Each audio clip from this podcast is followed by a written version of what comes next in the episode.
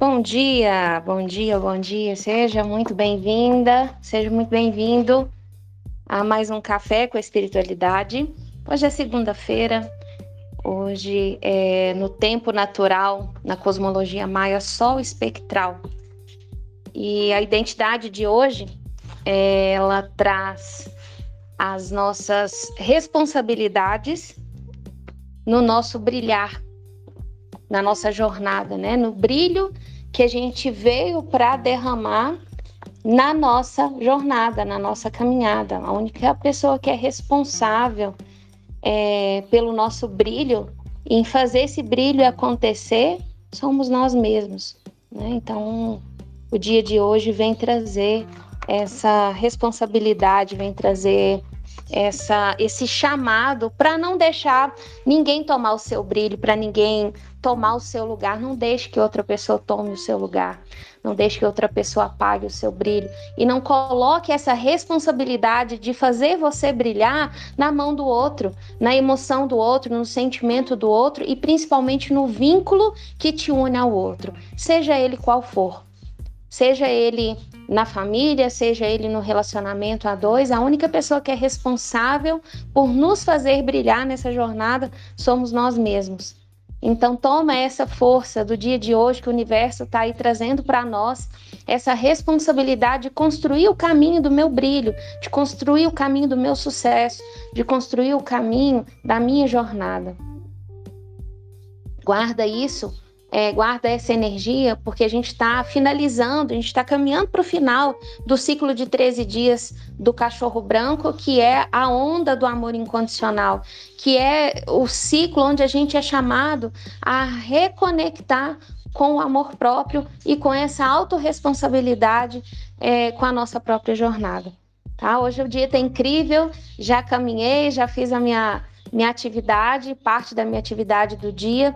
E tô aqui com vocês preparando a minha xícara. Não sei se você tá aí com a sua, mas se não tiver, já coloca aí o seu cafezinho e vem conversar comigo hoje. Vem aqui participar junto comigo é, nesse chamado, né, para a mensagem que eu senti de trazer para vocês que é o conhece-te a ti mesmo, né? Essa, essa, esse chamado do autoconhecimento é, e do quanto a liberdade que mora no autoconhecimento ela nos leva para uma jornada de luz e de encontro conosco mesmo.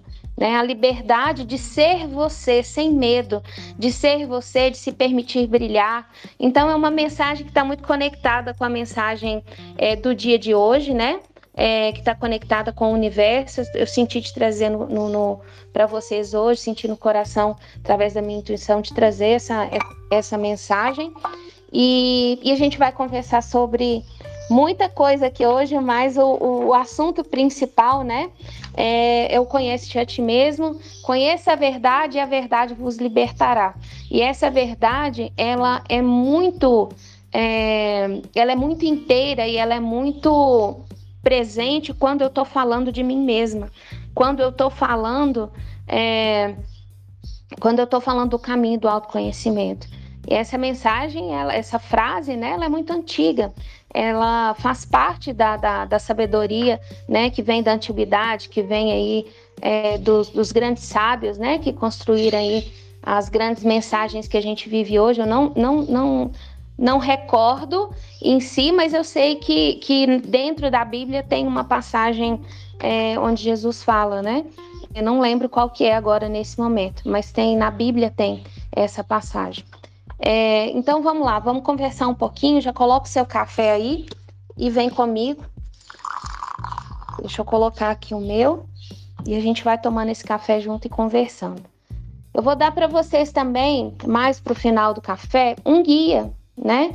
É, são oito perguntas, na verdade, que a gente pode se fazer todos os dias que nos ajuda a encontrar esse caminho do autoconhecimento é, sem guia, é um, um, guia interno, na verdade. São oito perguntas que a gente pode se fazer diariamente, que a gente pode se perguntar nos momentos de meditação, nos momentos de oração. É, são oito perguntas que nos guiam mesmo. Vou deixar para vocês aqui. É, essas perguntas, que são perguntas que eu me faço. né? É, quando eu estou em reflexão com os meus processos e com o meu, meu despertar aqui, tá bom? Então, é, eu comecei o meu. Eu quero começar esse assunto contando um pouquinho da minha história para vocês com o autoconhecimento. É, eu comecei o meu processo de autoconhecimento muito nova é, eu não sabia muito bem trilhar, como é que eu ia fazer para trilhar o caminho, mas sempre os assuntos de autoconhecimento, é, as imersões, workshops é, de autoconhecimento sempre me, me, me chamaram muita atenção desde muito nova. Então, desde os 16, 17 anos, eu já ia nas imersões é, com psicólogos, com, com terapeutas, né? É, naquela época era tudo muito difícil muito desafiador, porque a gente não tinha internet, né? É, já vou me chamar de velho, mas não vou não, tá, gente? É porque na, na para quem é da era dos 70 aí, sabe o que eu tô falando. Na nossa época aí, é, de infância e juventude, é, para gente, é, para gente, para o conhecimento chegar até a gente, era muito esforço que a gente tinha que fazer. Ou você deitava e rolava numa biblioteca, é, ou chegava por panfleto ou uma oportunidade na cidade da gente, era, era desafiador. E toda oportunidade que tinha, é, eu sempre tava, eu fazia por onde estar presente, ou na, na, na, cidade, ou nas imersões que a gente fazia na igreja também, na época quando, quando frequentava a igreja católica. Então, é, sempre fiz parte de, de grupo de coral, de grupo de oração. Então, esse processo de autoconhecimento, ele não vem só é, da, da, da parte prática e da parte da psicologia, né? É, vem também da espiritualidade, ela vem também da conexão com Deus. Então, eu tive a, a, a eu tive o, o, privilégio, né, de crescer e ser criada num, num ambiente onde a fé era algo que era imprescindível para a nossa vida. E minha mãe sempre muito religiosa, o meu pai também, mas a, a fé ela chegou para mim de um jeito que era imposto, né? Era uma fé muito rígida, era uma fé onde a gente não podia pensar, você só tinha que obedecer. Então, à medida que eu fui vivendo, experimentando, é, eu fiz oficina de oração também muito jovem, acho que com 13, 14 anos, minha mãe era guia de oficina de oração. Então eu participava dos desertos que, que sempre no, nas turmas de oficina de oração faziam no final. Eu ia em todos com a minha mãe. É... E eu, eu pegava aquele conteúdo ali, não só no dia a dia, mas também nas, nas, nos encontros de oficina de oração que eu estava fazendo, ou apenas ia para poder acompanhar minha mãe ali. Então, esse processo de autoconhecimento, despertar para a espiritualidade, ele sempre veio é, desde muito cedo na minha vida. E eu tive esse privilégio de, de, de ter a, a minha mãe ali como, como esse guia, né? como essa inspiração para a minha vida.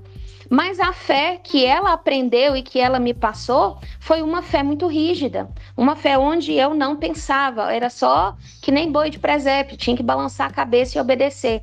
E eu nunca fui é, eu não, nunca concordei com isso, tanto que eu questionava muito. É, e eu sempre falo que eu sempre fui muito corrigida e sempre fui muito corrigida na expressão, porque eu sempre fui muito questionadora. Eu sempre questionava. As pessoas falavam, mas é isso, ah, mas é isso como? Quem te diz? Como assim? Quem foi que falou? Como é que vocês chegaram nessa conclusão? Né? Então, principalmente na fé. Então, teve uma época, eu tinha isso, meus 17 anos, eu participei é, da comunidade Palavra Viva. Eu não sei se quem, quem é daqui de Pompéu e, e hoje a comunidade Palavra Viva está espalhada no mundo inteiro. Tem casas e, e, e pessoas trabalhando pelo, pela, pela mensagem de Jesus no mundo inteiro. Mas na época a comunidade era muito pequena e a gente é, recebeu essa comunidade aqui em Pompéu, num cerco de Jericó que teve em sete dias aqui. É, e, eu, e eu ajudei nesse cerco de Jericó, é, porque eu trabalhava na igreja, eu ajudava a cantar, tocava violão, enfim, participava ali da, da música da missa. E aí eu sei que depois que eles saíram, eles me convidaram para ir para um cerco de Jericó lá em Angelândia. Angelândia é uma cidade do, do Vale do Jequitinhonha, no norte de Minas, quase divisa com a Bahia. E uma cidade muito pobre, uma cidade muito pequena, pessoas muito simples. E eu fiquei nas madrugadas desse cerco de Jericó. E eu me recordo até hoje, assim, é, do quanto foi nutridor para mim e do quanto Deus conversou comigo, do quanto Deus falou comigo nessas noites. Né? E na época, com 18 anos, eu era muito boêmia, né? Sempre gostei da noite, sempre gostei da, das festas, eu sempre puxei muito o meu pai. É, nessa, nessa questão de ir para a vida, né? De desfrutar da vida, é, essa parte eu, eu, eu sou muito meu pai. Então, naquela época, quando eu fiquei de madrugada, a gente pegava ali a música da igreja no cerco de Jericó na adoração ao Santíssimo à, meia-noite e a gente deixava às sete da manhã. Então fiquei por sete dias ali na boemia, né? Da madrugada, mas é, fazendo o cerco, mas ali Deus falava muito comigo sobre a minha potência divina e sobre o quanto eu estava desvalorizando a, o meu ser é, nas escolhas que eu estava fazendo é, na minha juventude. E eu sempre fui muito sem medo, eu nunca tive medo, eu sempre fui muito aventureira. Só que eu não, eu não sabia respeitar o meu limite, eu não me conhecia profundamente. Então eu me feri muito. E era isso que Deus falava comigo naquele cerco de Jericó. Né? Minha filha, você precisa se amar mais, você precisa respeitar o seu limite, você precisa se conhecer. E foi assim, foi uma, uma, uma experiência incrível, porque nessa época eu trabalhava com meu pai no açougue. Meu pai tinha passado por uma quebra financeira há uns três, dois, três anos atrás, e foi o comércio que ele decidiu recomeçar no comércio, na verdade, através dessa, dessa empresa, né, do açougue. É, e aí eu acordava de madrugada é, para poder descarnar, para poder preparar a carne, para trabalhava no balcão, ainda fazia a parte administrativa. Enfim, não tinha muito tempo e ainda fazia faculdade na época. Então eu chegava da faculdade, que era uma cidade aqui perto, que é Bom Despacho, eu chegava uma hora da manhã e deitava, é, deitava uma hora da manhã, acordava às quatro para descarnar. Eu não tinha muito tempo, pouco tempo que eu tinha, das poucas horas que eu dormia, de vez em quando eu ainda virava à noite ainda. É, e eu não realmente eu não me valorizava porque eu não me conhecia, porque morava dentro de mim uma rebeldia muito grande. E eu queria conhecer a qualquer custo. Eu queria ir para a vida a qualquer custo, de qualquer jeito.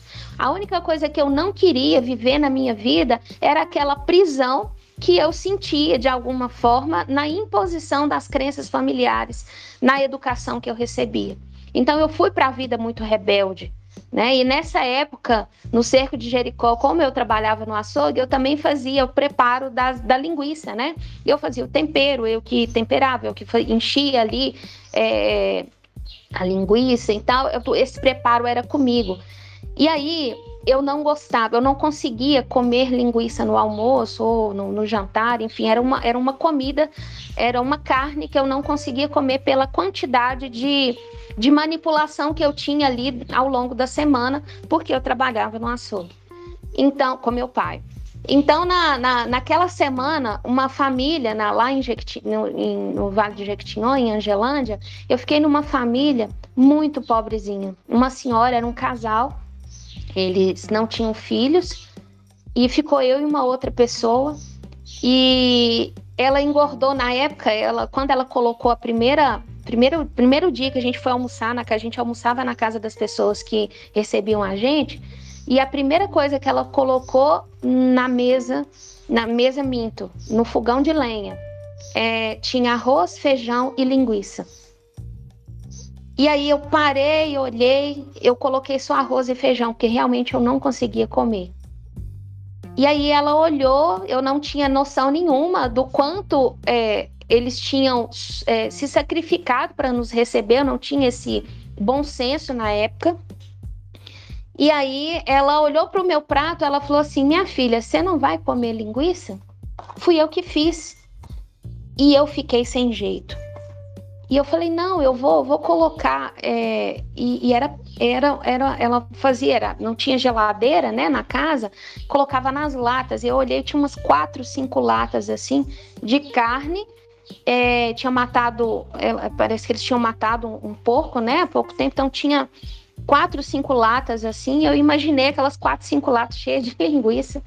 E eu realmente, aquilo travou, eu não consegui e eu também não dei conta de falar com ela. É, que eu não conseguia comer. Eu fui lá, coloquei a linguiça, um pedaço pequeno e comi, mas custando a comer. E aí ela percebeu a minha dificuldade.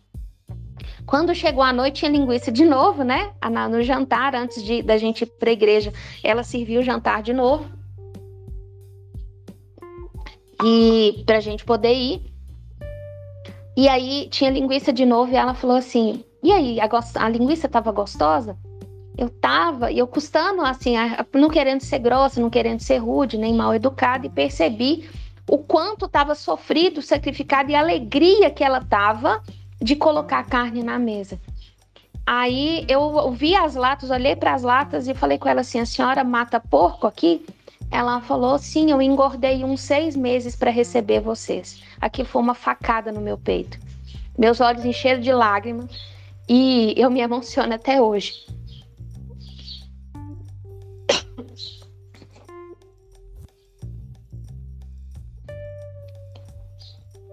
Me emociono mesmo. E ela olhou para mim com os olhos também cheios de lágrimas. E ela disse assim: Deus é muito bom comigo, porque há mais de seis meses a gente não tinha carne na mesa. E eu queria muito receber vocês na minha casa. Eu não sabia quem viria, duas pessoas simples. Eu não sabia, não sabia quem viria para minha casa, mas eu queria receber. E eu pedi muito a Deus em oração que me desse a oportunidade de dar dignidade a quem ficasse na minha casa, porque eu queria servir carne, mas tinha seis meses que a gente não comia, por falta de, de recurso financeiro mesmo. E na outra semana, quando eu fiz os meus pedidos para Deus, eu ganhei um porquinho. E eu engordei esse porco durante seis meses. E hoje eu tenho carne na mesa para receber vocês. Daquele dia em diante, eu comi linguiça todos os dias, com a maior alegria do coração, porque eu estava percebendo quanto eu era ingrata. Porque eu tinha condição todos os dias de comer a carne que eu queria, porque eu tinha um açougue junto com meu pai. E ainda assim eu estava escolhendo e desfazendo da oportunidade de Deus continuar me dando a nutrição fora de casa como missionária, porque eu fui como missionária junto, eu, eu fui, era a minha primeira experiência como missionária na, na, na, na comunidade, e já de cara Deus já me deu uma lambada ali. e eu me emociono até hoje, porque naquele dia eu entendi o que era gratidão.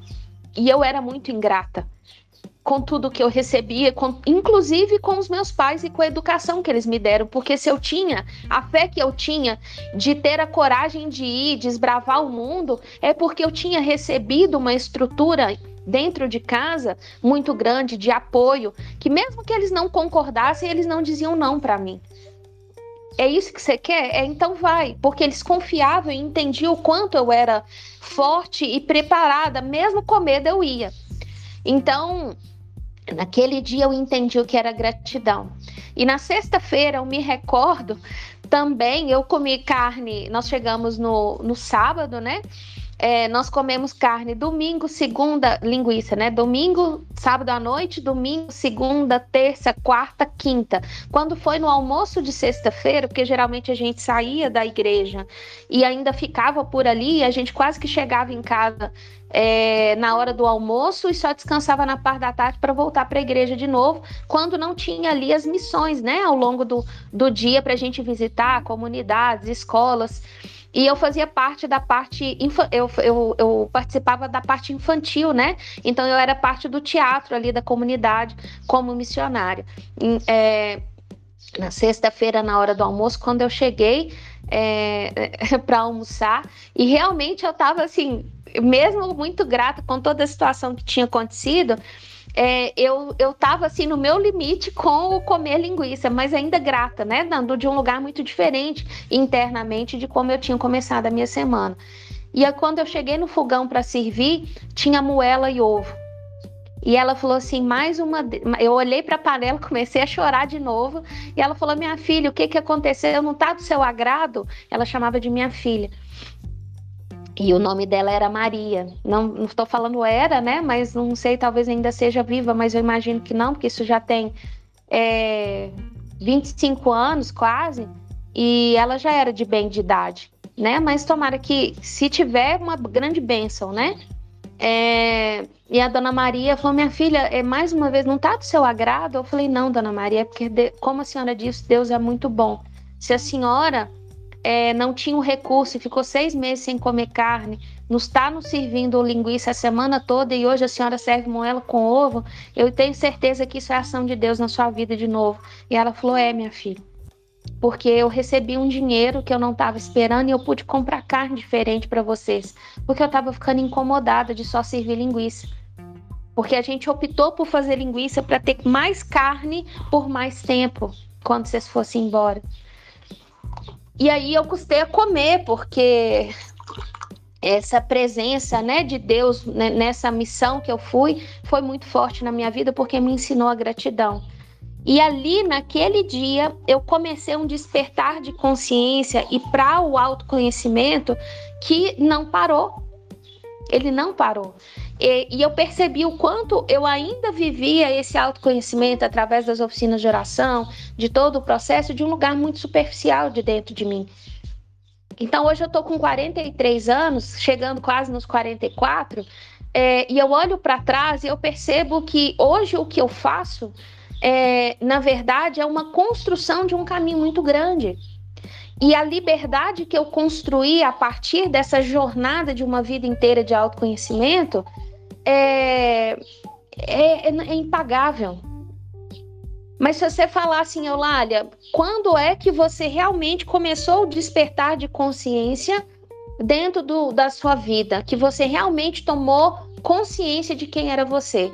Em 2018 em 2018, quando eu senti um chamado, nem foi quando eu, quando eu era, quando eu comecei o, a trabalhar como terapeuta integrativa, como massoterapeuta, nem foi nesse processo. Apesar de já ser mestre em reiki há mais de 10 anos, apesar de ter estudado outros tipos de reiki, apesar de ter me aprofundado na espiritualidade, apesar de ter estudado o espiritismo, de ter experimentado diversas crenças religiosas, diversas é, linhas de doutrina religiosas, apesar de ter estudado um pouco de tudo, eu ainda assim vivi o meu processo de autoconhecimento e de olhar para dentro de mim a partir de 2018, quando eu comecei a fazer Teta Healing porque eu percebi que, eu, eu ainda comentei, acho que eu já contei essa história aqui, é, eu sentada com um parceiro de trabalho, que é o homeopata, o Ramon, que trabalhava comigo na época, lá na clínica, eu falei para ele, sentei no intervalo de consulta que tinha, falei com ele, Ramon, minha vida vai mudar. Ele falou assim, como assim minha sua vida vai mudar? Eu falei, eu vou parar de fazer massagem. Como assim, Eulália? Você vai parar de fazer massagem? Não sei te falar. Eu também não sei se é realmente eu vou parar de fazer massagem. Eu sei que minha vida vai mudar eu vou conhecer uma técnica, eu tenho que conhecer uma técnica, ela está perto de mim, não sei quando que é, mas eu sei que essa técnica vai mudar a minha vida. E, e aí, pouco tempo depois, chegou uma pessoa que aplicava Teta Healing, eu nunca tinha ouvido falar, e essa pessoa nunca conseguiu atender na clínica, ela marcava e não ia, marcava e não ia, e eu resolvi pesquisar o que que era, e aí eu conheci a empresa a Conectar em Belo Horizonte, que, é, que, que oferecia o curso de Teta Healing, e aí eu comecei e não parei mais. Então, do Teta Healing veio a constelação, da constelação veio o Mahalila, do Mahalila veio o Quantum Beam, do Quantum Beam vieram outras tantas técnicas, mentores, experiências que me levaram à jornada de, de conseguir chegar e falar assim, o que que eu lá, o que que você faz? Eu faço cura sistêmica né, de conhecer a própria cosmologia maia, de me formar como é, como terapeuta da, da, da, do, do, tempo natural, né, e como ativadora do tempo natural. Então, é, todas as técnicas que eu vivi, todo o conhecimento que eu recebi, é parte de um processo de autoconhecimento que nos traz é, a grande verdade que a gente já escuta e que eu falei aqui no início, que é o conhece-te a ti mesmo. Conheça a verdade e a verdade vos libertará. Porque a gente é muito preso nas crenças religiosas. A maioria de nós viemos de uma educação religiosa muito rígida, onde a gente não questiona, onde a gente não entrega parte de nós para entender e olhar se aquilo realmente faz sentido. Tanto que eu falo para quem é, faz terapia comigo ou para quem se, se dispõe a fazer um processo de mentoria individual, de mentoria sistêmica individual comigo ou em grupo, eu falo, gente, não acredita em tudo que eu falo, não balança a cabeça e faz igual um boi de presépio, questiona o que eu falo e, vê, e pega só o que faz sentido. Porque nem tudo que eu vou falar vai fazer sentido, mas a essência do que eu falo vai fazer diferença na sua vida, porque senão você não estaria aqui comigo. Então, algo do que eu falo faz sentido, mas você precisa filtrar o que eu falo e pegar só o que faz direcion... o que realmente vai trazer direcionamento para a sua vida. E não só comigo, com qualquer pessoa, com os nossos pais, no nosso trabalho, na nossa vida. Só que a gente só consegue fazer isso com muita liberdade, com muita é, verdade dentro de nós quando a gente se conhece e quando a gente se permite viver o melhor que está em nós. Quando a gente se encontra conosco mesmo e traz essa essa liberdade de se conhecer, de entender. Deixa eu ver quem está aqui comigo. É, ao vivo, de entender quem realmente é a Karine, quem realmente é a Michelle, quem realmente é a Lígia, quem realmente é a Magda, quem realmente é a Sil. Quem são vocês? Se hoje uma pessoa parar e te perguntar, Michelle, você, se você fosse se resumir em uma palavra, como você resumiria? Qual palavra você escolheria para poder resumir quem é você, a sua essência? Lígia, se você fosse resumir você em uma frase, qual frase seria? Que frase representa você hoje? Quem é a Lígia? Magda, quem é você? Porque aí, é, esse movimento, eu estou fazendo esse movimento com você, mas a gente deve fazer esse movimento internamente todos os dias. De parar e perguntar: quem sou eu? Quem é a Eulália hoje? E aí, quando eu trago aquela frase para vocês de que passado é ponto de referência, não é lugar de permanência, é por isso, é porque quando a gente só fica olhando para o passado e aquilo que a gente viveu no passado, a gente não consegue viver o presente e entender a essência do que hoje o universo está querendo te dizer.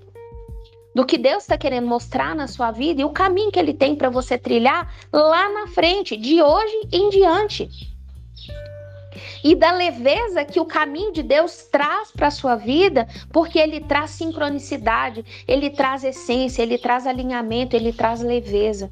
E quando a gente olha para o passado e escolhe permanecer no passado, vivendo as histórias de dor, de, de sofrimento, ou até para honrar a nossa ancestralidade e o sofrimento dos nossos pais, a gente está com um pé no presente e outro no passado.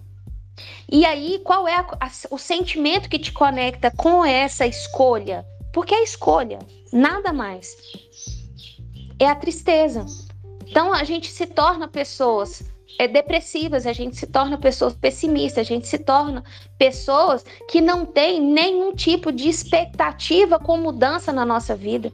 A gente se torna, a gente se torna pessoas que é, você pode colocar a melhor proposta que você pode receber no mundo com a melhor oportunidade de salário, de rentabilidade, de empreendedorismo, de novos negócios, é, de relacionamento. A pessoa pode estar tá pintada de ouro na sua frente. Você não vai ver porque você não está conectado ao presente. Por quê? Porque você não se conhece a ponto de olhar para aquela oportunidade e dizer: eu escolho sair dessas histórias que eu me conectei até o momento e eu escolho viver o agora, o presente. Eu tô aqui. E eu quero isso para mim a oportunidade, a sincronicidade que chega através das ressonâncias que a gente recebe, das falas, das lives que a gente vê, das lives que a gente conecta, das aulas que a gente participa, é, dos podcasts que a gente escuta, dos atendimentos de terapia que a gente faz, a gente só consegue absorver o, o melhor quando eu me sinto merecedora de receber o melhor que tem que o universo está trazendo para mim. Enquanto eu não me sinto merecedora e livre para viver o melhor que eu posso com aquilo que eu tenho agora, eu não consigo olhar as oportunidades que chegam para mim como oportunidades de ouro. como bênçãos na minha vida. A melhor prática e a prática mais eficaz que nos dá a oportunidade de melhorar a nossa vida, resistindo a esse, a esse é, arrebatamento que o mal vem trazendo nas, nas questões que estão sendo apresentadas para nós no dia a dia, porque se você ligar a televisão hoje, você só vê notícia ruim, você só vê desastre, é ou natural, ou é tragédia, ou é assassinato, você só enxerga isso. Se você liga uma, uma telenovela, se você se permite ver uma novela, você só vai enxergar o pior que tem na novela. Não é a vida que te apresenta, é você que olha para a vida e vê o que você escolhe sentir e viver com aquilo que é apresentado para você. É escolha. E escolha a gente faz todos os dias de viver o melhor e o mais elevado na nossa vida. Então, quando a gente acorda todos os dias e a gente abre o olho, a primeira coisa que a gente deve fazer é agradecer. Cara, eu tenho mais uma oportunidade de viver o melhor na minha vida. Eu tenho mais uma oportunidade de transformar, eu tenho uma mais oportunidade de elevar a minha consciência e de me tornar um ser humano e espiritual melhor. Eu tenho oportunidade de evoluir. O que de melhor eu posso fazer com aquilo que eu tenho agora? Tem um mantra que eu escutei na minha formação de constelação familiar pela minha professora e eu nunca mais esqueci essa frase sistêmica. Ela sempre usa nas constelações e eu tomei essa frase dela para mim como minha, como algo meu. E desde então eu abro o olho todos os dias em tudo que eu faço, em tudo que eu olho, eu escolho viver algo novo a serviço da vida agora eu me abro a algo novo a serviço da vida. E de lá para cá, em cinco anos, a minha vida deu reviravoltas e mais reviravoltas. E as duas últimas que vieram, né, com a, a, o desencarne do meu pai e a questão da separação, que eu olhei e falei, criador, pera aí, Antiquim, dá um tempo aí que agora eu preciso dar uma respirada. Se vai mandar transformação, pera um tiquinho, deixa eu dar uma, uma aliviada, manda mais maneiro que o negócio pegou pesado agora. Mas é, é, foi, foi intenso para mim, foi forte, mas é, que bom que eu pude né, também ver esse processo, é, me permitir é, olhar para dentro, sentir o que eu precisava sentir, liberar, dar um lugar no meu coração a tudo que eu vivi, para que eu pudesse estar aqui hoje, é, quase 60 e poucos dias depois, estar tá com outro olhar e uma outra perspectiva de tudo que aconteceu né? E que bom que eu pude encontrar com pessoas que puderam me ajudar também, porque eu recebi muita ajuda, inclusive espiritual. Mas por quê? Porque eu estava sempre aberta na, no desencarne do meu pai, no processo de separação, eu emanava esse mantra o dia todo. Criador, não sei o que você está dizendo para mim nesse momento, eu, tá muito confuso, tá doendo demais mas eu escolho viver algo novo a serviço da vida, com tudo que está acontecendo, com toda a dor que eu estou sentindo, com todo o desapego que eu estou movendo de dentro de mim para viver. Se o Senhor permitiu que isso colocou, e eu sempre falo universo e falo e converso com Deus ao mesmo tempo. Então, às vezes eu falo Senhor, mas não nesse lugar de grandeza de que Deus está muito longe, mas de um lugar de respeito e de entender que algo maior vibra por mim e que algo maior, a espiritualidade mesmo, ela olha por nós aqui. Então, quando eu falo Senhor, é num sentido de, é, de, de, de, construção, de grandeza e de caminho de, de, de, de evolução espiritual, tá? É, então, eu emanava esse mantra todos os dias. E é esse processo de mudança, de transformação, de desapego e até de trazer a gratidão para tudo que eu estava vivendo, de entender o processo de desapego. Falei, cara, eu tive a oportunidade de ter um pai incrível.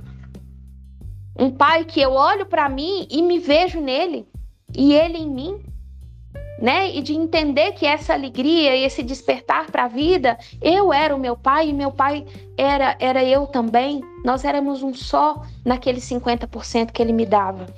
É, e trazer essa gratidão para esse para esse despertar né, de, de, de, consciência que eu vivi, então eu não sei o que, que você está vivendo hoje. Eu não sei qual é a história que você está vivendo hoje na sua vida, é, onde o universo está te levando a questionar e fazer questionamentos e tentar entender o que, que aconteceu. Mas eu te convido a trazer esse questionamento no sentido de confiar no fluxo da vida de confiar no que o universo está trazendo para você, com toda a dor que você está sentindo nesse momento e com toda a confusão mental que você tem vivido nesse momento. Porque eu falava isso todo tempo. Criador, não sei o que, que você está querendo dizer para mim. Eu não sei o que, que você, qual é o propósito de toda a dor que eu estou sentindo e o movimento interno de desapego que eu estou tendo que fazer mas eu confio que o melhor e o mais elevado da minha vida acontece a todo instante. Eu escolho olhar para o que existe de mais elevado e melhor na minha vida agora. Eu sei que só o amor vibra naquilo que o universo traz para mim. Então eu me abro para receber toda a consciência que você desperta nessa dor que eu sinto agora. Esse é um movimento fantástico que aconteceu comigo e que eu te convido a fazer se você vive um momento de dor e de confusão na sua vida. Mas a gente só consegue. Por que, que eu consegui fazer esse processo com tanta facilidade? Por dominar os meus sentimentos, por ter consciência daquilo que eu sinto, por entender como é que está aqui dentro e aonde é que eu sinto a raiva Aonde é que eu me sinto tristeza? Por que eu sinto tristeza? Por que eu sinto raiva? O que que essa raiva está querendo me dizer? Porque uma das coisas que a gente é, recebe dentro da, da consciência religiosa, na educação que a gente recebe lá na infância é criança boa, papai do céu só gosta se não, não sentir raiva. Papai do céu não gosta de criança que sente raiva, não gosta de criança que briga. Cara, isso mata a nossa emoção, isso mata o nosso poder pessoal.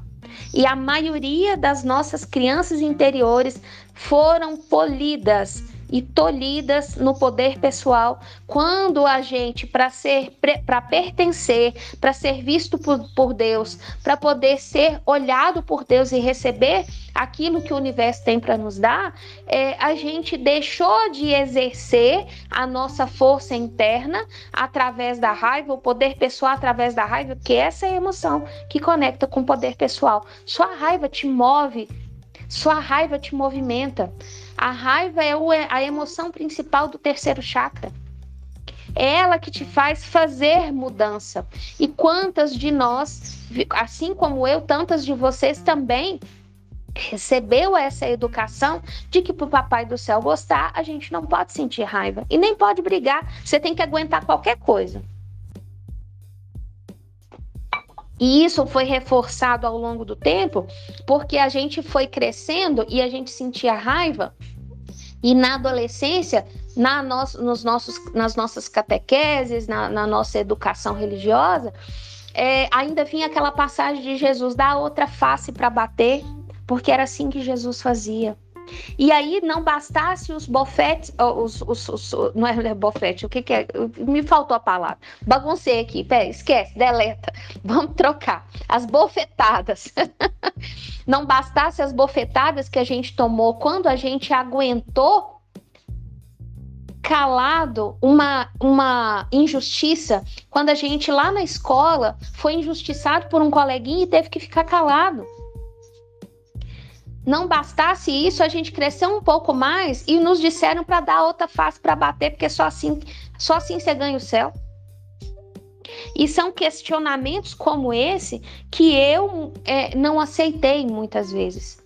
Então, quando lá na comunidade, eu voltando lá na história, teve uma parte onde a gente recebia a educação da doutrina da igreja, dos dogmas de fé.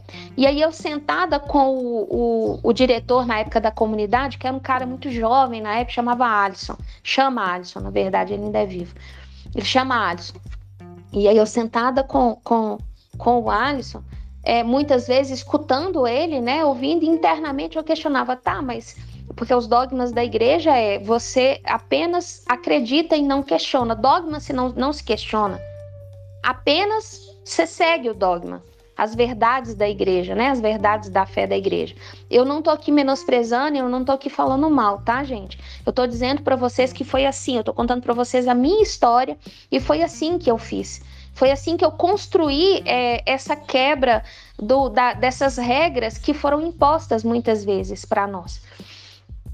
É, e eu respeito e acolho, eu falo que eu sou ecumênica, porque eu respeito e acolho toda e qualquer doutrina, tanto que eu passei em diversas, até eu entender que eu precisava construir a minha, o meu próprio caminho para depois escolher aonde eu ia realmente seguir. Hoje eu estou afastada, mas já estou no caminho de encontrar um lugar é, para poder realmente me tornar uma, novamente uma trabalhadora da espiritualidade, né? De, de, de doar o meu tempo e o meu trabalho para ajudar as pessoas. Então, na época, o, o, ele trazia essa questão do, do, do, seguir e não questionar. Eu, tá, mas quem queria. E essa foi a pergunta no meio de uns. Nós éramos uns 14. É, na época eu já estava no caminho, é, acho que era apostolados, que é, é, apóstolo, sei lá, não lembro mais o nome, que eles davam pra gente. É, do, era, eu já estava na segunda etapa já de formação para me tornar um membro da comunidade. E aí eu falei, tá, mas eu, eu saiu naturalmente. Falei, tá, mas quem criou o dogma? Isso foi instituído por quem? Aí, é, aí ele foi contar que foi da história da igreja e tal, tal. E, e eu falei, tá, mas se foi criado por um homem, por que, que eu tenho que acreditar sem questionar? Se não fizer sentido para mim, eu não vou seguir isso. Ah, para quê? Tomei uma traulitada.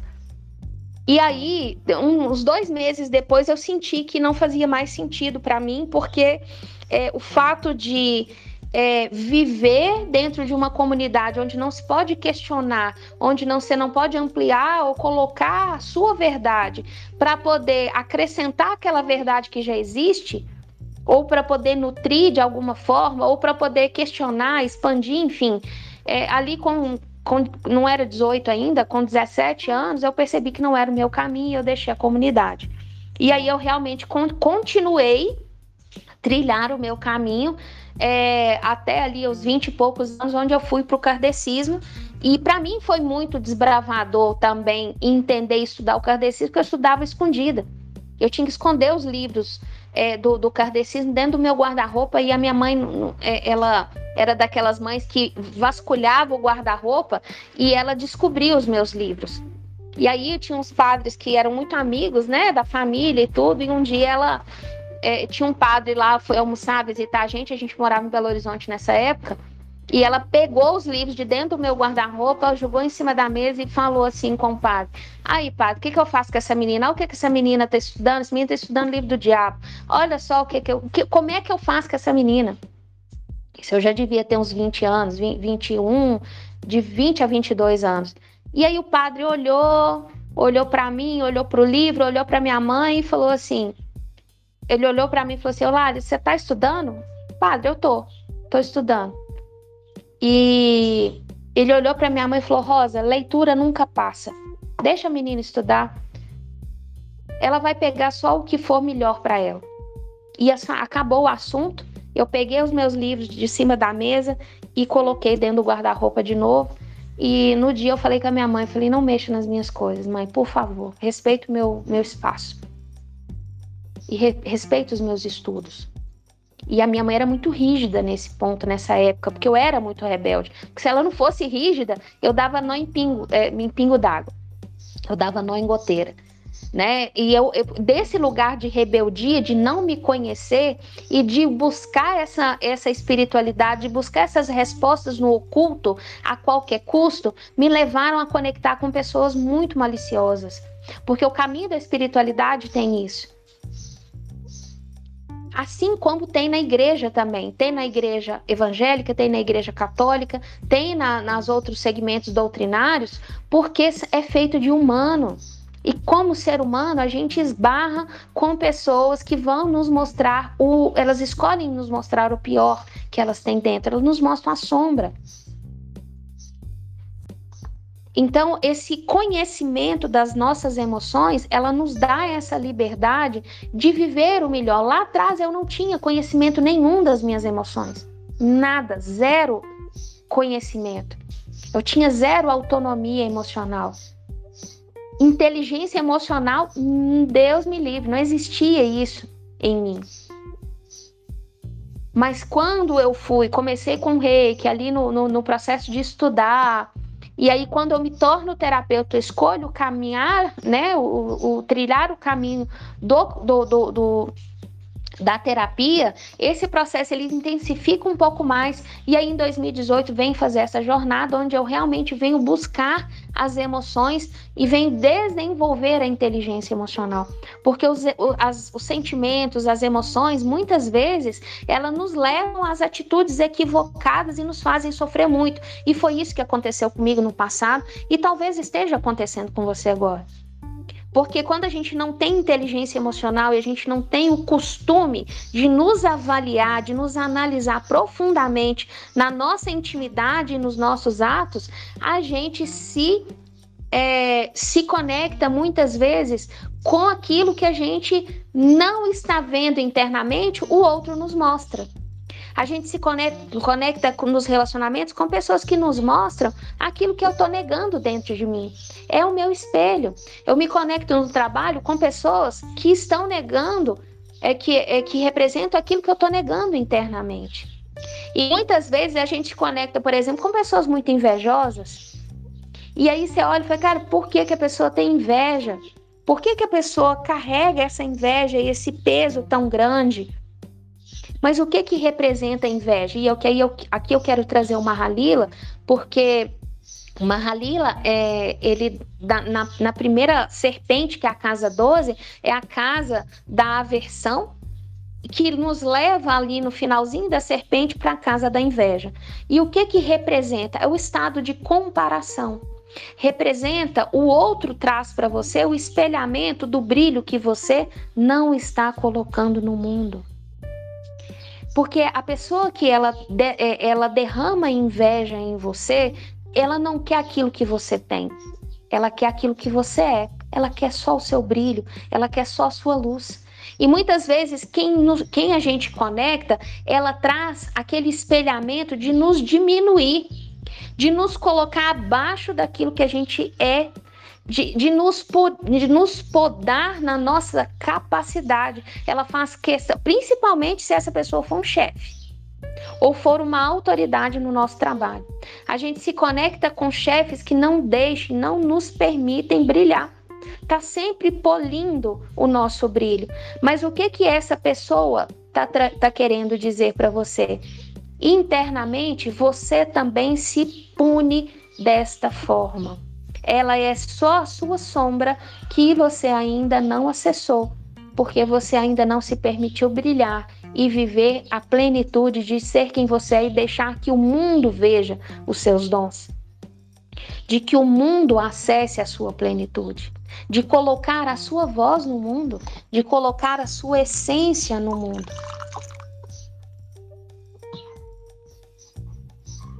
E eu esqueci de pegar água, eu tô molhando a boca com café. Agora vocês imaginam aqui o quanto de café que eu já bebi conversando com vocês aqui. O café de hoje tá rendendo. E eu espero que esteja fazendo sentido para você aí do outro lado. Tá? Então eu quero deixar aqui um roteiro é, para vocês de oito perguntas que são perguntas que eu faço para mim. Eu não vou falar com você que eu faço todos os dias. Eu vou estar tá mentindo mas uma vez por semana eu paro e analiso como foi a minha semana. E às vezes eu faço essas oito perguntas, esse caminhar, essa análise, de 13 em 13 dias, que é a cada final de onda.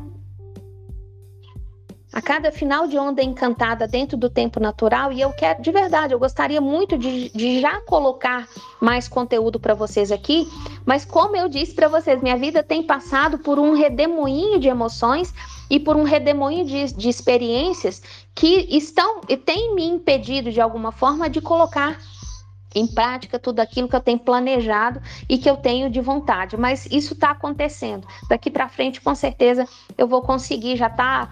Isso já é uma meta, né? De colocar isso para vocês, para que vocês entendam um pouco mais o tempo natural. Então a gente está caminhando para o final da onda do cachorro, que representa o amor incondicional, o amor próprio, que é o caminho de trazer a sua essência para a vida, de deixar que o mundo te veja.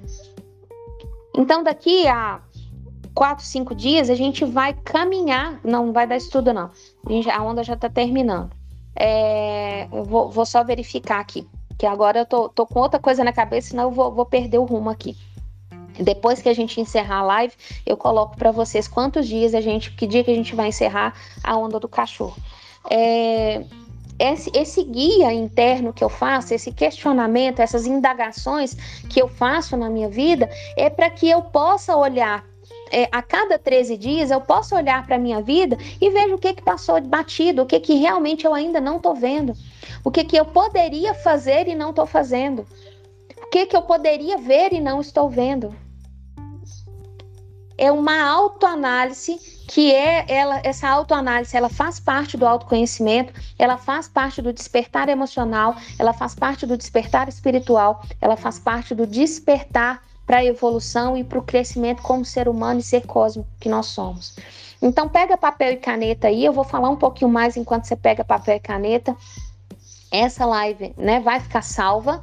É, mas eu não vou, a partir até uma novidade aqui para vocês, é, essa live ela vai ficar salva não como tem ficado é, né, há, há, um tempo, ela vai ficar salva a partir de agora no Spotify, como podcast, lá no canal é, Ser Divino, né? Eu vou criar uma, um, um eu vou criar, mudar o nome, não vai ser mais o Ser Divino, vai ser o Café com a Espiritualidade.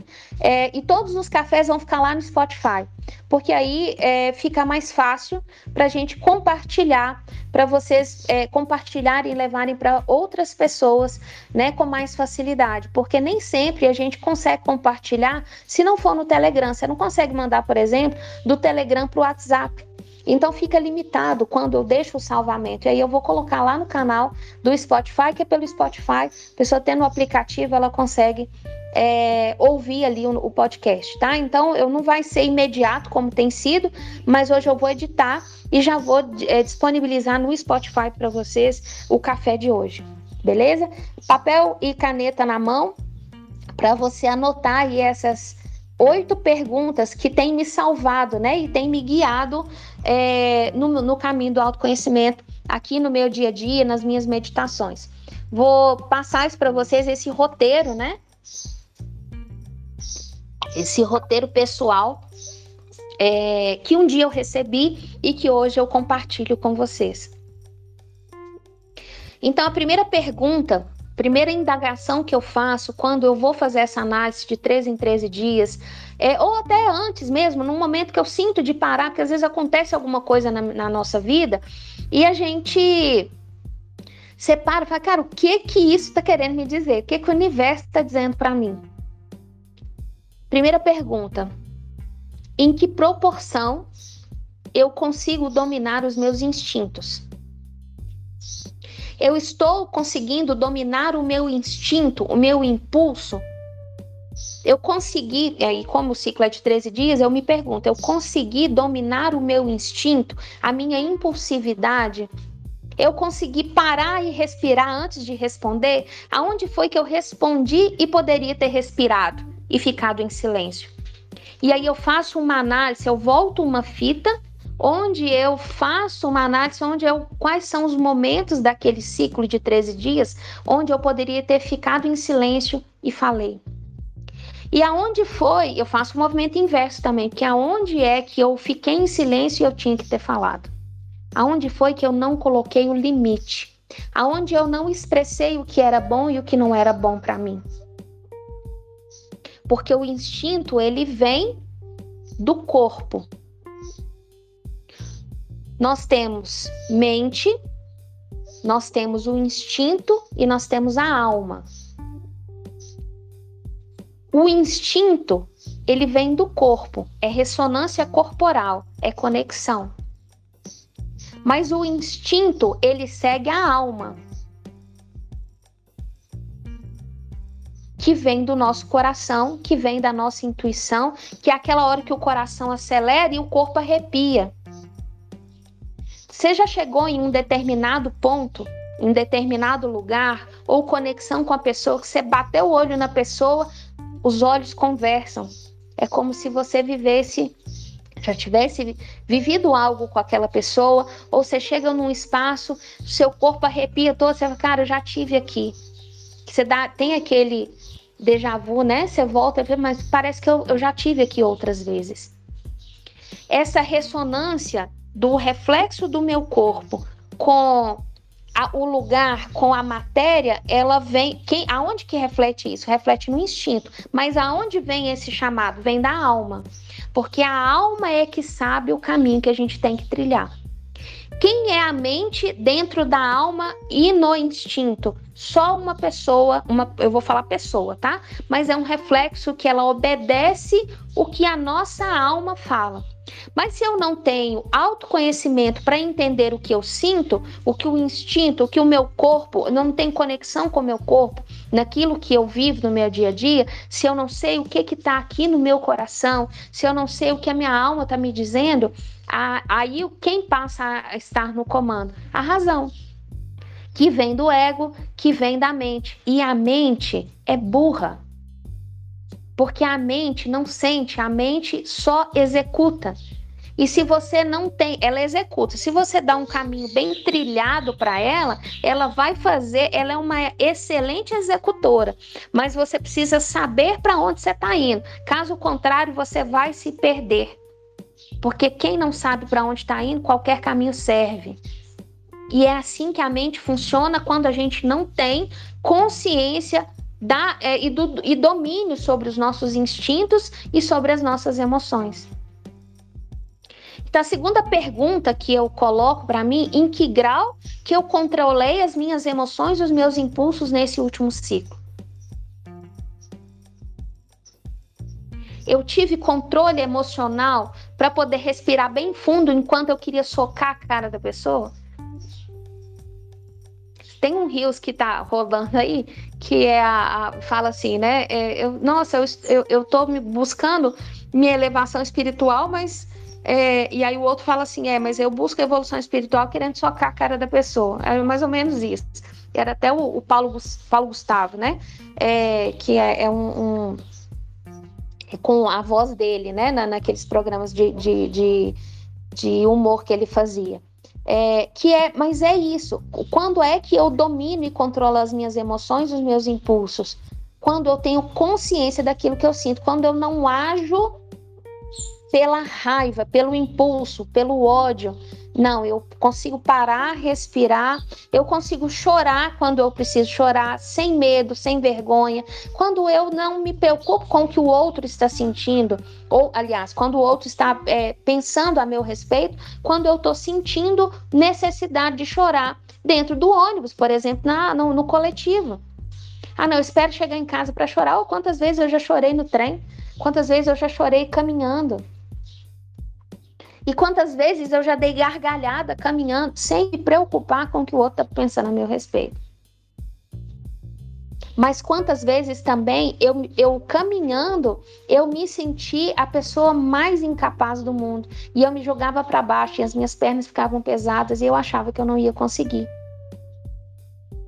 Então, em que grau que eu consegui, nos 13 dias, controlar as minhas emoções e os meus impulsos? Quando é que foi que eu falhei, entre aspas, que não existe falha, existe aquilo que eu consigo fazer, aquilo que eu consigo executar. Se eu não conseguir, é porque eu preciso aprimorar um pouco mais, mas não está errado. É porque ainda não chegou no jeito ideal e no equilíbrio. Então, essa é a segunda, que eu, segunda pergunta que eu faço: em que grau eu consegui controlar as minhas emoções e os meus impulsos nesse último ciclo?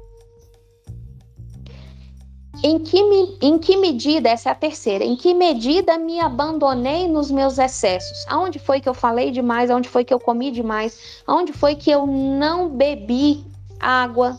Aonde foi que eu não me cuidei? Aonde foi que eu esqueci de mim? Aonde foi que eu me preocupei mais com o outro e não me preocupei comigo? Aonde foi que eu dei mais sim para cliente do que para mim? Aonde foi que eu abri mão na minha agenda e coloquei o cliente como prioridade e não a minha saúde e não o meu descanso, porque eu sempre falo, é, pra, principalmente para quem é empreendedor e para quem vem fazer mentoria empresarial comigo, o trabalho e a empresa não pode vir no primeiro que você na sua vida. E para até desconstruir essa ideia, né? É, essa ideia de que, é, e geralmente as pessoas colocam o trabalho, colocam a empresa. Eu falo, gente, não pode, você tem que vir em primeiro lugar. Se você não estiver bem, como é que sua empresa vai estar tá bem? Se você não estiver bem, como é que você vai ter energia para conduzir os seus funcionários? Como é que você vai ter é, energia para construir propósito e caminho de solução e lucratividade para sua empresa? Então, em que medida me abandonei nos meus excessos? Na comida, na falta de atividade, na preguiça, na falta de compromisso com a minha, com, com, comigo mesma, na ausência da meditação, aonde foi? A quarta frase: como eu reagi diante das frases ou palavras desagradáveis? Eu consegui impor o meu limite ou eu consegui expressar o meu limite? Eu consegui trazer o meu limite sem ser rude? Ou eu fui rude, mas ainda assim impus o meu limite? Porque tem duas coisas. Quando a gente é, não, a gente passa a vida. Lembra lá atrás quando eu falei da nossa criança que pôde, que, que precisou ser tolhida para ser acolhida pelo por Deus para ganhar o céu? Criança boa é aquela criança que é, que não briga com o coleguinha, aquela criança boazinha. Quem é boazinha demais é ruim demais consigo mesmo. E aí a gente vai aceitando palavras desagradáveis, a gente vai esquecendo de impor os nossos limites. E às vezes a gente passa tanto tempo sem impor limite que quando eu vou para aprender a colocar limite, eu sou rude. Porque as pessoas estão acostumadas com o lado boazinha que aceita qualquer coisa. E aí, quando eu começo a impor limite e para, aí é o seu limite, e eu respondo, a gente começa assim: nossa, mas você foi grossa. Não, não fui grossa, eu só falei a verdade. E quem faz, os meus clientes falam, falam, gente, se vocês não querem ouvir a verdade, não me contrate, por favor. Procura outra pessoa. Eu não tô aqui para passar a mão na sua cabeça. Às vezes é assim que eu preciso falar. Eu tô sendo grossa? Não, eu tô sendo firme. De entender que eu tô aqui para servir.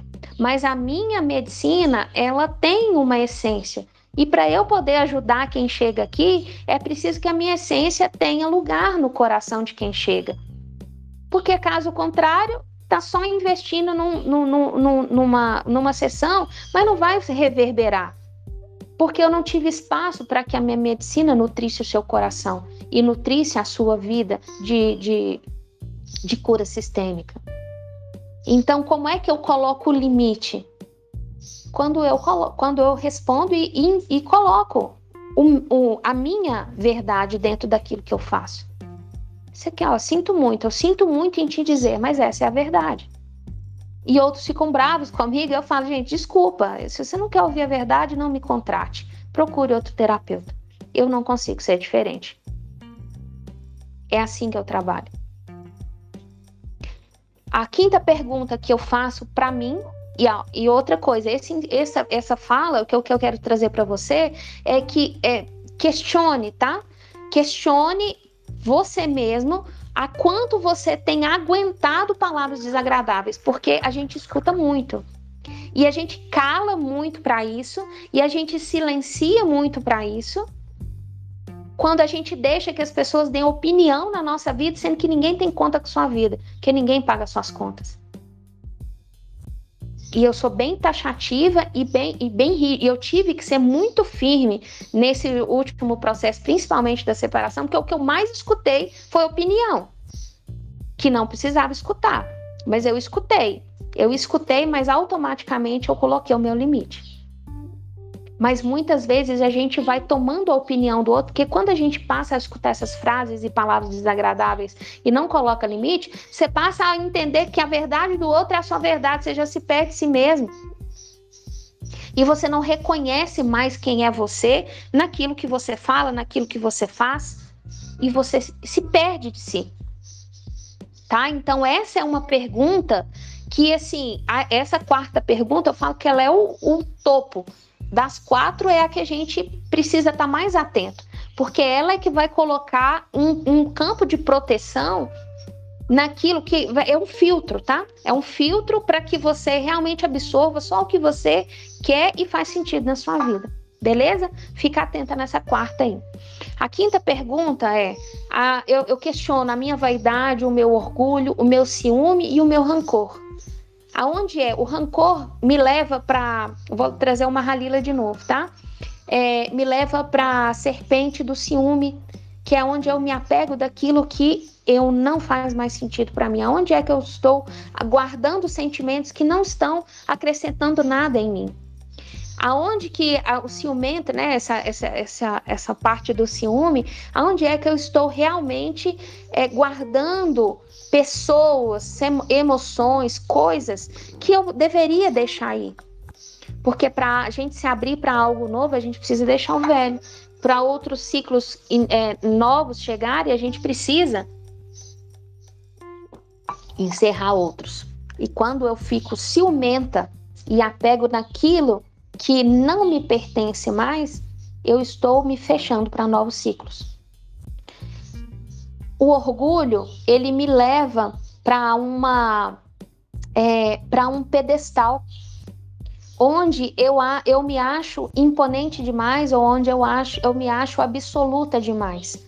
Então, é, principalmente quando eu estou me conectando com a vida e quando eu estou me conectando com o propósito, quando eu estou me conectando com sonhos, com realização, com, com meta, eu tenho que me olhar pequena diante desse projeto, porque isso representa vida. E diante da vida eu sou pequena.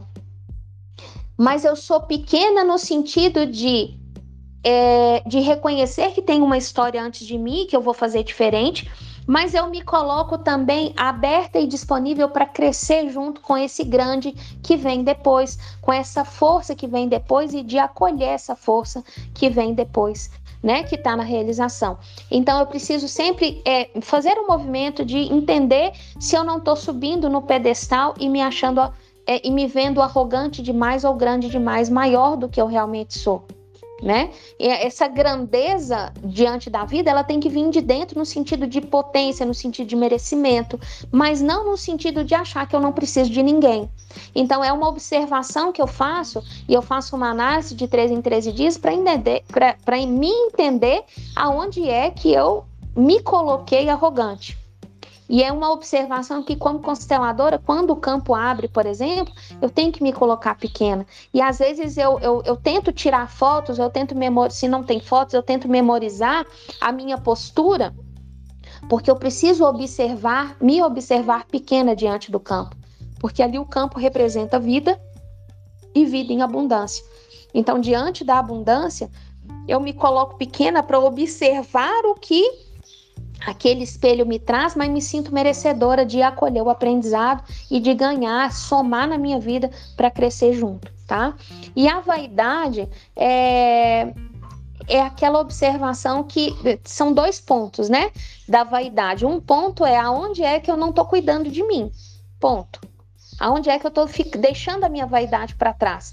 E se a vaidade que eu me conecto no cuidar de mim, se eu não estou espelhando em alguém que não tem nada a ver comigo, que eu tenho os espelhamentos é, de metas, de cuidado, né, com o corpo físico, com a minha beleza, com a autoestima, mas será que quem eu estou seguindo, quem eu estou almejando, faz sentido para mim? É esse tipo de pessoa que eu quero para perto de mim? Então, é, tem, a gente precisa olhar por, por esses dois lados, tá? Da vaidade. E tem a outra parte da vaidade aonde eu tô só me preocupando com o externo, aonde eu tô só olhando para fora esquecendo de olhar para dentro. E aonde eu tô achando que eu tô demais, né? Então tem essa percepção da vaidade de entender o meu lugar, de entender quem sou eu e de buscar a minha essência dentro do cuidado com o meu corpo, mas também cuidando do que é de dentro, né? Do que vem de dentro, do que realmente a gente vai levar quando a gente não estiver mais aqui, é, quando a gente viver esse processo de transição de dimensão aí, tá? A sexta pergunta: eu fiz mal a alguém com palavras, atos ou ações? É uma outra reflexão que eu faço a partir da quarta, porque é, eu vou filtrar, eu vou, aliás, eu vou trazer a memória de novo de todas as minhas ações, de todas as memórias, aonde eu fiquei de alguma forma incomodada com alguma coisa, eu vou trazer, e aí eu vou fazer, aqui eu faço o Ho'oponopono. Nessa sexta pergunta, se eu encontro algum processo interno, eu faço o Ho'oponopono para cada momento. E aí eu me recordo é, da primeira vivência da ayahuasca, que eu já falei, já contei inúmeras vezes aqui, mas tem um momento da primeira vivência da ayahuasca que foi assim, depois de eu ter passeado, casado de novo, vivido todo um processo assim, naquela época, né? No ano passado, que eu é, fui olhar para o meu casamento lá na ayahuasca, para encontro com as mulheres, amizades, meu trabalho, com meu pai, com a minha mãe. Aí a, o ser espiritual que estava me acompanhando, meu eu superior, falou assim: agora nós vamos para outro momento. É, mas tá, mas qual? Eu me lembro assim de perguntar, porque foi, foi como uma novela. Mas qual o momento que é agora? Ele olhou para mim e falou: a fila do perdão. E aí eu olhei questionando: fila do perdão? Eu não, tem que perdoar ninguém, não. Você tá doido? Ele falou: tem, você tem que perdoar sim. E aí eu me recordo que apareceu uma fila na minha frente e ele do meu lado. Eu lembro que eu tombei a cabeça pro lado assim, e era uma fila infinita de pessoas. Aí eu olhei pro lado assim, eu falei, mamãe, não vou sair daqui hoje não, hein? Ele falou... e aí eu recordo que foi uma cena engraçada depois de... E hoje eu olho para isso e trago é, graça, né, leveza para isso, mas no momento, quando eu vi aquela infinidade de pessoas, eu, eu entendi o quanto que eu estava rancorosa, o quanto eu estava guardando coisas que eu tinha que deixar. Essa fila, ela fez como uma sanfona fechando assim e se formou em um ser só que era o meu chefe, o meu ex-chefe do último trabalho que eu que eu tive, né, como prestadora de serviço na empresa que eu trabalhei por último antes de seguir o caminho da, da terapia em 2007 quando eu pedi demissão. E aí ali encontrou ali eu, eu, eu encerrei um ciclo e ali é, a, a espiritualidade trouxe para mim que ele representava todas as outras pessoas, né? Todos os outros sentimentos e as emoções que na verdade também traziam outras experiências de outras dimensões. Então a gente guarda coisas, sentimentos, emoções é... que a gente não sabe, a gente desconhece e essas sincronicidades vêm trazer, né? As pessoas que nos ferem, que nos marcam, elas vêm trazer essas, essa necessidade é, de olhar para frente, né? De olhar para algo maior que a gente não recorda, que a gente não lembra. Então, é, a sétima pergunta para a gente caminhar para o fim aqui do nosso podcast, porque nós já estamos a uma hora e quinze aqui, que já nem sei se isso é podcast, já acho que é live já, tá? É, eu gosto da maledicência Nesses 13 dias, eu eu me conectei com a maledicência, eu rendi conversa fiada. Eu rendi assunto onde eu fui maldosa e eu me preocupei só em dar notícia da vida do outro. Eu me ocupei de, de assuntos, temas, conversas onde eu fui e vivi a maledicência. E aí eu mais uma vez eu faço roponopono com essa pessoa. Eu sinto muito, me perdoe, te amo, sou grato. É onde eu trago essa, esse equilíbrio, né? Pedindo perdão por eu ter me ocupado de histórias que não me pertenciam. E aonde eu derramei a minha maldade e a minha sombra naquela experiência. Tá? É, e isso aqui, o, o, o, o traz um, um afinco, assim, uma... É, com afinco, né, uma, um equilíbrio e uma amorosidade e uma compaixão muito grande. E traz uma limpeza muito grande também para o nosso processo. Então, a oitava pergunta, e é que fecha, é em que proporção estou contribuindo para o bem da humanidade? E aí, aqui o bicho pega, porque é, muitas vezes a gente acredita que a gente precisa deixar de fazer algo para começar a fazer o bem para a humanidade. E na verdade a gente não entende que é vivendo a vida, desfrutando do melhor que a vida te oferece agora, com aquilo que você tem, no emprego que você tem, é que você consegue contribuir para a humanidade. Do jeito que você faz. Mas dentro do que eu faço agora, eu estou fazendo, eu estou colocando em prática? Ok, eu não estou, beleza, então como eu posso contribuir mais? Mas aquilo, o bem que eu derramo, o bem que eu coloco dentro do que realmente é, me é apresentado nas oportunidades que eu faço, eu posso contribuir mais ou eu posso fazer algo mais que eu não estou fazendo? Criador, me mostre. Aqui eu faço muitas perguntas em meditação e eu falo: Criador, me mostra. Criador, me dê o caminho de como eu posso contribuir mais. Tá? Então, aqui também é uma pergunta que eu é, me abro também para muita mudança, porque às vezes, para eu contribuir mais, eu preciso desapegar de alguma coisa que eu estou apegando. E aí, às vezes, a, a, gente começa a trilhar um caminho, a gente acha que o negócio vai fluir, a sensação que tem que estar tá andando para trás. Sensa, sensação que a gente tem é que está regredindo. Não é. A sensação é essa, que está regredindo, porque você começa a repetir um ciclo, mas você vai repetir o ciclo para poder encerrá-lo. E aí é que tá, porque eu estou desapegando para servir mais à humanidade. Então, essas são as oito perguntas que eu faço, são oito movimentos internos de autoindagação, autoquestionamento. É, a cada 13 dias eu faço essa análise para que eu possa cada vez mais oferecer mais de mim para o mundo. E hoje a gente encerra essa live, encerra esse podcast, esse café com vocês, e até vou colocar um pouquinho mais aqui. É, com muita alegria no coração, porque sendo só espectral dentro da cosmologia maia, ele traz esse chamado.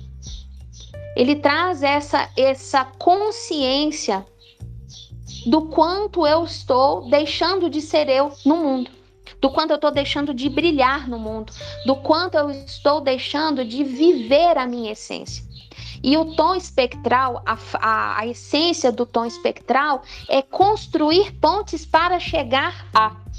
Eu estou construindo pontes para chegar ao objetivo e estou desfazendo barreiras e abaixando barreiras que me impedem de chegar àquele objetivo.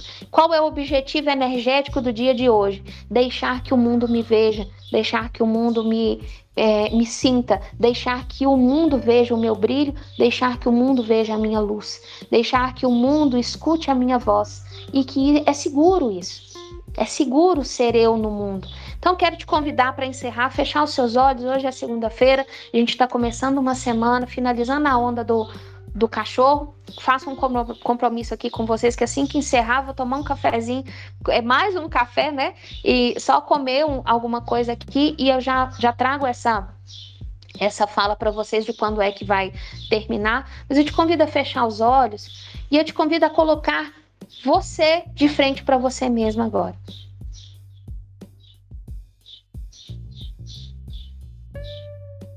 Respira fundo, puxa o ar pelo nariz, solta pela boca, sinta você. E se você tiver com a mente acelerada demais, coloca as palmas das mãos voltadas para baixo na sua coxa, para que você se conecte com o seu corpo. Colocando as mãos na coxa, respirando fundo, puxando o ar pelo nariz, soltando pela boca. Coloca para você fala para você nesse dia: Eu escolho. Colocar no mundo a minha luz. Eu escolho me abrir a algo novo a serviço da vida, deixando que o mundo veja a minha luz.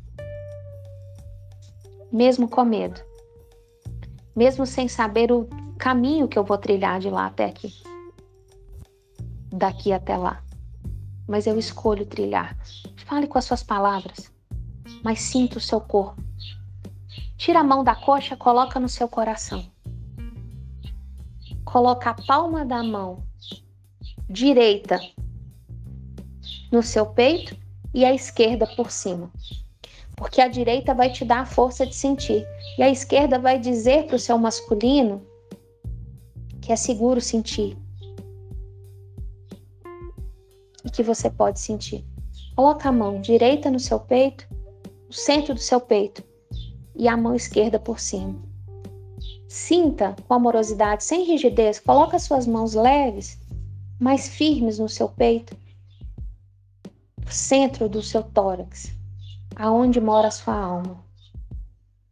E diga para você: é seguro sentir. E eu me permito sentir algo novo liberar as emoções que me, me impedem de ser eu mesma e de brilhar a minha luz.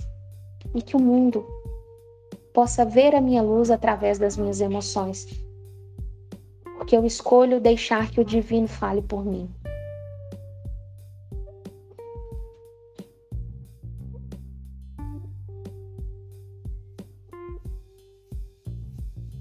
Respira, puxa o ar pelo nariz, solta pela boca e reconheça aqui e agora qual é a sua situação interior hoje, qual é a sua disposição interior agora. Só isso que você está fazendo agora comigo e já há mais de uma hora me ouvindo aqui já é coisa demais, já é muito favorável ao seu adiantamento espiritual. Porque a gente está aqui para um caminho de condução de aperfeiçoamento. A perfeição não existe aqui. Aqui existe um caminho e uma busca de sempre trilhar o caminho da melhora. E diga para você: eu me abro a algo novo a serviço da vida. Eu me abro ao, ao aperfeiçoamento moral a serviço da vida. Eu me abro à minha própria luz, ao meu brilho, ao sucesso a serviço da vida. E fica com essa frase no seu coração. Fica com essa frase para você, para o dia de hoje, para essa semana, para o fim desse ciclo. Não é impossível a gente avançar não é impossível a gente dar pequenos passos todos os dias. Só de abrirmos os olhos e a gente se dispor a fazer algo diferente que a gente nunca fez, ou viver algo novo que a gente nunca viveu, a gente já é vitoriosa, a gente já é vitorioso. Porque os nossos maiores adversários aqui nessa terra somos nós mesmos. E lutar contra esse estado de, de guerra interno, e é um estado intenso, né? é desafiador. E aí eu recordo de uma passagem de Jesus que ele, diz, ele dizia assim: Não penseis que vim trazer paz à terra. Não vim trazer a paz, mas a espada. E Jesus falava nessa época, ele foi muito mal compreendido na época, né? Mas ele dizia do despertar de consciência para o amor que existe em cada um de nós. E a maior guerra não é a guerra que vem de fora, é a nossa guerra interna. Então, quando a gente se dispõe a encerrar as batalhas que a gente traça conosco mesmo, quando a gente fica lutando conosco mesmo, relutando com o nosso brilho, relutando com o nosso sucesso, é dessa guerra que Jesus falava.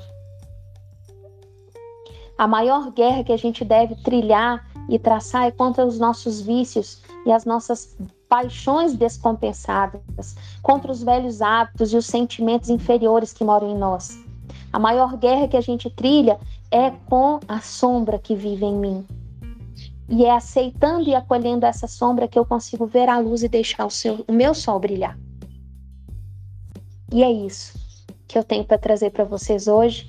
Eu encerro o café de hoje com muita alegria no coração e a gente volta na quinta-feira às sete e meia da manhã é, como eu disse para vocês, a partir de agora eu vou deixar é, disponibilizado pelo link do Spotify e não mais o arquivo como eu venho deixando aqui, tá? Então me ajude a levar esse conteúdo, se fez sentido para você, me ajude a levar esse conteúdo para mais pessoas, compartilha, é, envia para outras pessoas, convida mais pessoas para estar tá aqui conosco e a gente volta às sete e meia da manhã aqui no Telegram nosso canal da Abundância para mais um Café com a Espiritualidade. Eu espero que eu possa ter sido um ponto de luz na sua vida, que eu possa ter é, colocado para você um pouquinho de tudo que eu vivi e que a minha história é, possa reverberar aí com uma grande mudança na sua vida, uma virada de chave.